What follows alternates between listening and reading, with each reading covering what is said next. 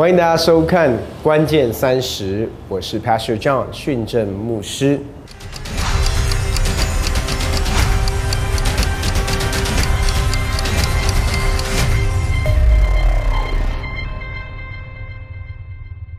今天我们要来聊一个我非常期待的一个主题哦，就是怎么样预备结婚。期不期待这个主题？当两个人交往到一个阶段，开始在讨论结婚的时候，首先呢，我要跟大家讲，很多人已经在交往当中很长一段时间都还没有预备结婚，在等，不知道等什么。第一个，不要再等了。如果在关系当中都非常稳定，其实结婚。是需要信心的，为什么？因为当进入到婚姻的里面，我们在誓约当中是说，不论是顺境或者是逆境，不论是健康或者是疾病，不论是富足或者是贫困，意思是说未来的日子没有人有把握。但是如果你确定这一个人是适合你跟你一起进入到婚姻关系当中的，不要再等了。讲完这个之后呢，我们一起来思想，当你已经预备好要。结婚的时候，第一个你要知道，婚姻跟婚礼呀，其实是两个人的事，但是同时间也是两个家庭的事情，甚至是两个家族的事情。所以我想花一点时间跟大家解释一下，在筹备婚礼过程当中，你需要注意的事情。筹备婚礼的时候，我们第一个要注意到的事情是，通常我们在讲婚礼，一般人在讲的是喜宴的部分。可是对基督徒来讲呢，我们其实是有三个部分。很多人是说两个部分，但是我把三个部分放在一起，待会我会跟你谈为什么。第一个就是我们的仪式的部分，很多的时候是在教会里面，我们有一个结婚典礼或者是一个结婚感恩礼拜。那另外一个才会是我们所谓的一般传统的喜酒啊，就是一个结婚的宴席。那另外还有一个部分，我其实也把它放在。结婚的一个筹备，婚礼的筹备的过程当中，其实就是蜜月。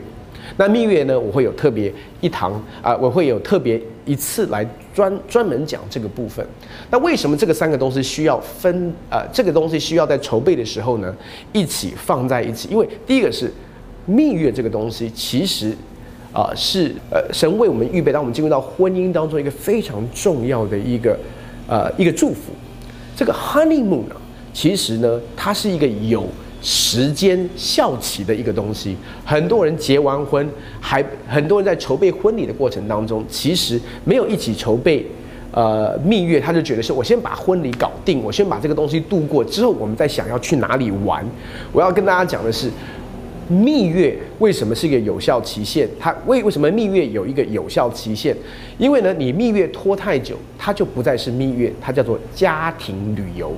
啊，就是夫妻一起出去外面旅游，他失去了一个蜜月的意义。蜜月是有意义的哦，而且是一个属灵的意义，而且对两个人的婚姻有一个非常关键的一个意义。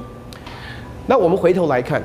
为什么在筹筹备婚礼跟喜宴的过程当中要把蜜月摆在摆进来？因为我要我再跟大家讲一个东西，就是在筹备婚礼跟喜宴的时候呢，因为牵扯到的是两方的家庭，特别是两方的长辈。所以呢，你要知道，这个有很多价值观有可能的一个冲突在过程当中，或者是一种文化上面的一个不一样，或者是一些的，反正就是不同。那重点是，那所以其实两个人在这个过程当中是非常有张力的，在互动的过程当中，在意见的沟通上面，还要承担的是长辈的压力。所以你可以想象，其实每一对新人在筹备婚礼的。过程当中其实是有压力、有张力的，可是呢，在压力跟张力的过程当中，你来筹备这个蜜月的时候，你就会发现蜜月是让你非常期待的。蜜月，而且是你们两个人意见。其实说真的，蜜月就不需要顾虑到长辈的意见，蜜月就完成完全是两个人。就是完全是满足你们两个人。另外一个我很鼓励的是说，因为其实，在在筹备婚礼跟喜宴过程当中，其实有一个预算的考量。那在预算的考量当中，我会鼓励的是，你要把蜜月的预算算在里面哦，因为这个东西的差别是什么？我讲给你听哦。其实婚礼，不管是我们呃呃的婚纱也好，这种。布置也好，很多这些的细节跟流程，呃，或者是有些人搞 band，或者是有一些比较隆重，或者是在户外，在 destination 等等这些的东西，其实它都有一个开销。OK，那那可是那个很快就会过去哦，就是其实简单来讲就是。呃，一个小时，一个半小时。那喜酒的话，其实坦白讲，说真的，喜酒新人大概你大概也吃不到几道菜啊，就是一直在换衣服，回来换衣服过程当中，然后敬酒敬酒敬酒敬酒，然后呢很累很累很累，然后那一餐就吃完了哦。那可是蜜月不一样，蜜月为什么我说在预算上面你要先顾，你也要顾虑到蜜月，因为蜜月你花的每一分钱都花在你们两个身上。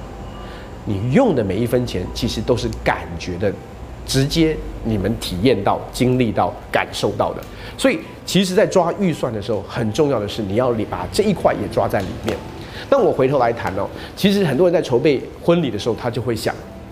几个部分哦。到底我的婚礼是要在呃，现在年轻人也很流行那种。去到国外啊，去到岛屿啊，或者是我们看到一些的名人，他们会做这些的选择。那当然你都可以做这样的一个选择，但是其实神给我们华人一个非常大的祝福哦。什么样的祝福？其实我们呢，我们的结婚呢，跟国外结婚很不一样。你知道我在很多的地方、很多的国家服侍，其实我接触到很多的人，他光是为了要结婚，可能要等两年、三年存钱，因为结婚是非常非常怎么样？花钱的一件事情，可是，在华人的文化，为什么？因为我们有一个礼金的一个文化，这真的是神赐给我们华人的一个最宝贵的一个智慧。意思是说，这个礼金的文化，其实，你知道国外是什么？国外是送礼物。我就记得我年轻的时候，看着我的表哥结婚哦，然后呢，他收到了那个烤面包机，就三四五个，哦，大家就这样送，或者是。人家都是送礼物的，可是我们华人真的非常有智慧。我们送什么？红包，送现金。因为对新人来讲，现金怎么样？最实用，而且对不对？在婚礼跟婚宴当中，直接就有现金的开销，就直接就有，直接就有一个开销，是这个礼金立刻可以来支付的。所以，如果我们做好计划的话，其实，在华人的婚礼，在华人的喜宴当中。你不一定会亏钱的，哦，所以其实我们要思想，那你如果去 destination wedding，呃，当你要去到海外做这些非常浪漫的岛屿的这种结婚的方式的话，其实这是一个可以选选，这是绝对可以选择的。那你当你就要顾虑到你的预算，OK。好，回头来看哦，其实华人有很多的习俗，我觉得很多的年轻人其实并不是很了解。其实这也是我从国外回来的时候，我去慢慢花一点时间去认识的。比如说送喜饼这一档事，那时候我在筹备婚礼的时候，我就说，我就跟我跟雅文说啊，喜饼这种东西，其实我也不需要，你也不需要，那我们就不要喜饼了，OK？那后来呢，啊，就有一点点被长辈责备，为什么？因为你要知道喜饼的。喜饼当然我们都知道，其实主要是为了女方，对不对？OK，那为什么为了女方？其实我就开始知道一件事情：喜饼不是我跟雅文，不是为我跟雅文的。喜饼的目的是什么？我后来花点时间去研究，喜饼其实是这样，特别是对女方的家长。那我们有一个文化，其实送喜饼是它还有另外一个含义是什么？是就是女方的父母亲其实可以跟他的亲朋好友借着送喜饼的时候呢，不是一种炫耀而已，它是一种觉得说我的我的小女儿，呃，我的小女孩她已经长大成人，而且要怎么样要去结呃要要结婚，然后要呃。那，他已经长大成人，而且现在要进入到婚姻的里面，所以当他在给每一个喜饼的时候，其实对父母亲来讲，那是一种骄傲，那是一种啊，其实对孩子有又有一种说 I'm so proud of my daughter，然后他可以在跟他的亲朋好友当中做这样的一个 declaration，一个宣告啊，所以其实当当时。我那时候不是很了解的时候，其实我说啊，这这四五万块省下来，哎，对我们的婚姻，对我们的婚礼也会有很大的帮助。可是其实你在省的是钱，对不对？可是呢，对他们来讲，这是一个不只是习俗而已，而是对父母亲的一种荣耀，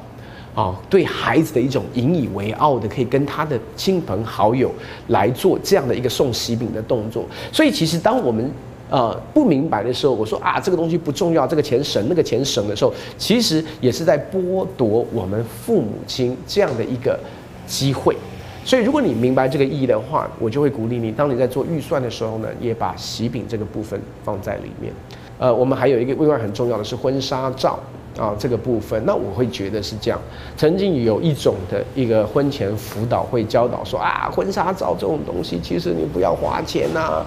或者是你不要呃呃不要照也无所谓啊，都是浪费钱，以后结婚之后从来都不会去看它哦。那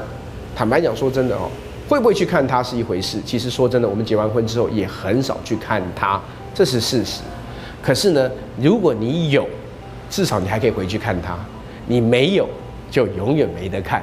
所以呢，我是鼓励大家，这个东西你多多少少还是要做一点预算。而且很多时候在婚纱照的过程当中，也会提供你婚礼当天的婚纱或者是衣服等等这些的东西。所以这是很重要的一个部分哦。那另外一个，我们就来谈，其实，在筹备婚礼的当下，我想有几个部分我们需要去思想：婚礼的那一天，还有喜酒的那一天。OK，那。婚礼跟喜酒，有些人因为方便，他们其实就 combine 在同一个酒呃同一个同一个地方。那大部分基督徒其实都会选择一个教会呃来来做这个婚礼的这呃婚礼的典礼或者是婚礼的感恩礼拜。好，那呃我跟大家去分享一下这个婚礼感恩礼拜的一个流程啊。通常呢，当呃花童进场，然后呢伴郎伴娘进场，新娘进场之后。呃，我们都还会用诗歌一起开始这个婚礼的典礼，然后呢，可能会请一位长辈或者是一位牧长来做一个祷告，然后之后呢，会有读经，然后呢，会有可能是献诗，呃，诗班献诗或者是个人的献诗，然后呢，会有牧长上来做勉励，然后呢。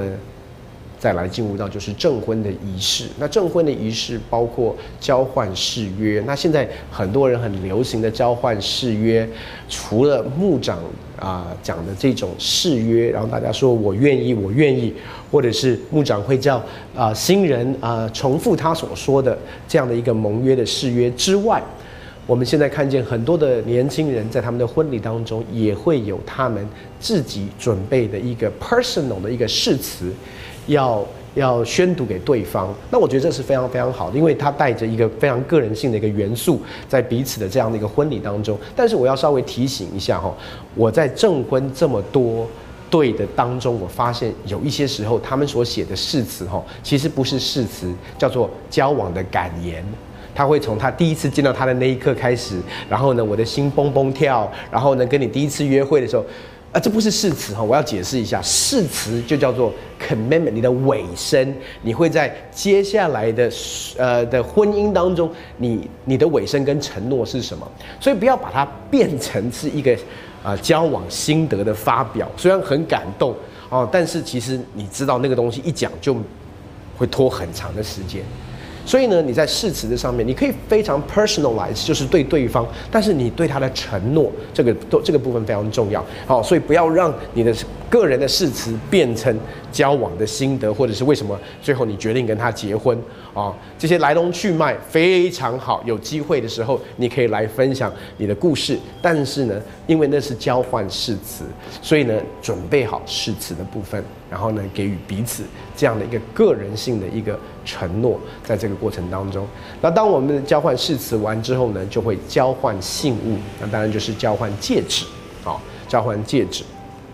那交换戒指完之后呢，牧者可能会做一个祝福的祷告。那也有一些的，呃，婚礼当中，我看见他们会进入到一个呃领圣餐的仪式，来代表两个人现在是彼此的合一。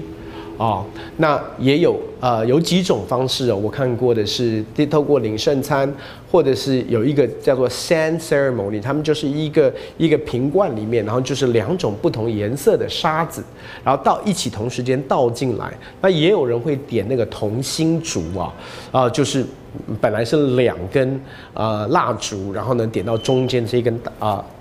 然后后来一起去点这个中间的蜡烛。不管怎么样，其实不管是透过圣餐也好，这个同心烛也好，或者是同心呃沙拉，呃，其实都在代表同一个含义，就是我们不再分你跟我，现在开始是我们，因为这个盟约的关系，让我们进入到一个新的身份的里面，就是我们一起的身份，这是一个新的 identity。那在这个步骤完，在在这个呃，在这个流程完之后呢，现在也很流行的叫做谢亲恩啊，谢亲恩就是我们这时候两呃，就是两个新人要对他们彼此的家人的一个感谢啊。那可能你可以准备一个小礼物，或者是准备一束花给家长，那也可以准备一些个呃一些。你要对爸爸妈妈所说的话，在呃在呃在那个谢清恩的部分，可以对爸爸妈妈爸爸妈妈来说，哦，那呃记得留意啊，你对在这个过程当中，其实是表达对父母亲的一个尊荣。那谢亲恩通常是非常非常感动的一个 moment，所以其实我们在那个时候真的。我觉得谢亲恩其实是一个非常重要的一个一个过程哦。为什么？因为圣经上说，人要离开父母，与妻子联合，二人成为一体。所以他的那个谢亲恩，某种程度其实是一个离开父母的一个非常重要的一个步骤。我们怎么样用一个感恩的心，告诉我们的父母亲，现在我们跟我们所心爱的这一位，要建立一个属于我们的家庭，而且我们现在共同有一个新的身份，就是我们。哦，所以那那这一个东西离开父母的，透过谢亲恩的方式是非常非常好的一个过程。所以呢，怎么样在过程当中尊荣我们的父母亲？因为毕竟我们第一个经历到爱是透过我们父母的爱。谢亲恩完之后呢，有人还会参有有一些时候还是会有一些的呃，可能是献诗或者是用一些其他的诗歌，然后呢，最后会有一个祝祷，然后呢来结束这个婚礼啊。那当然，这个东西可能呃，接下来的建议，我觉得你们就参考看看哦，因为这是当我自己在筹备婚礼的时候，因为我们华人其实还有一个。另外一个部分叫做礼数哦，因为还有一个辈分，意思是说，其实在这不同的，如果你邀请到不同的牧者参与在这些过程当中的时候，其实还是有一个辈分的问题哦。那当然，这个东西我觉得对年轻人来讲不一定是你需要去 concern 的去去在乎的，只是我想稍微提一下，就是通常一般来讲，在啊在勉励跟证婚啊，还有最后的祝祷。如果以资深的牧长角度来讲，辈分来讲，其实助导会是最资深。呃，第二个辈分资深的呢，会是证婚，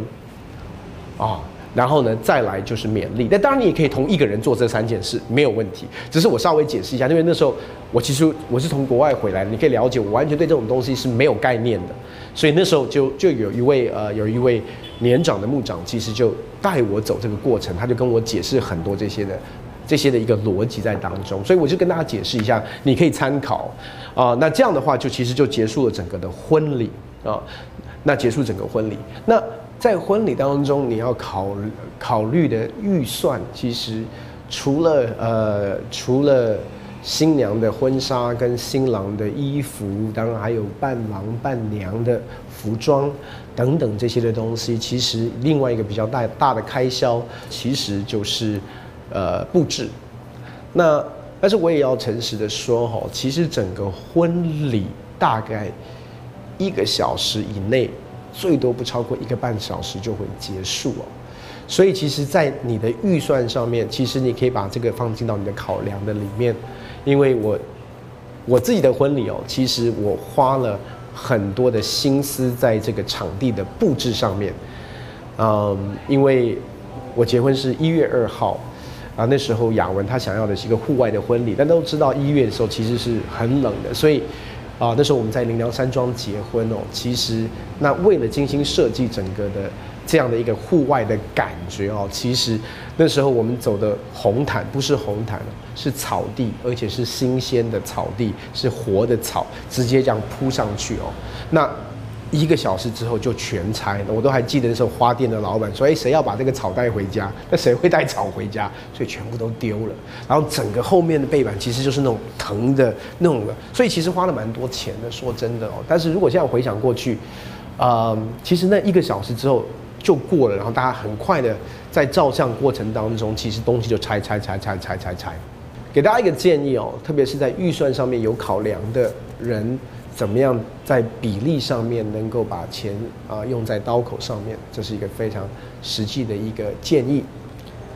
简单跟大家分享关于婚礼的筹备，还有一些细节的步骤，希望对你有帮助。下一集我们会更深入的来探讨婚宴的准备跟一些的细节。如果这个对你有帮助的话，记得要分享出去。也来订阅我们的频道，我是 Pastor John 训正牧师，我们下次见。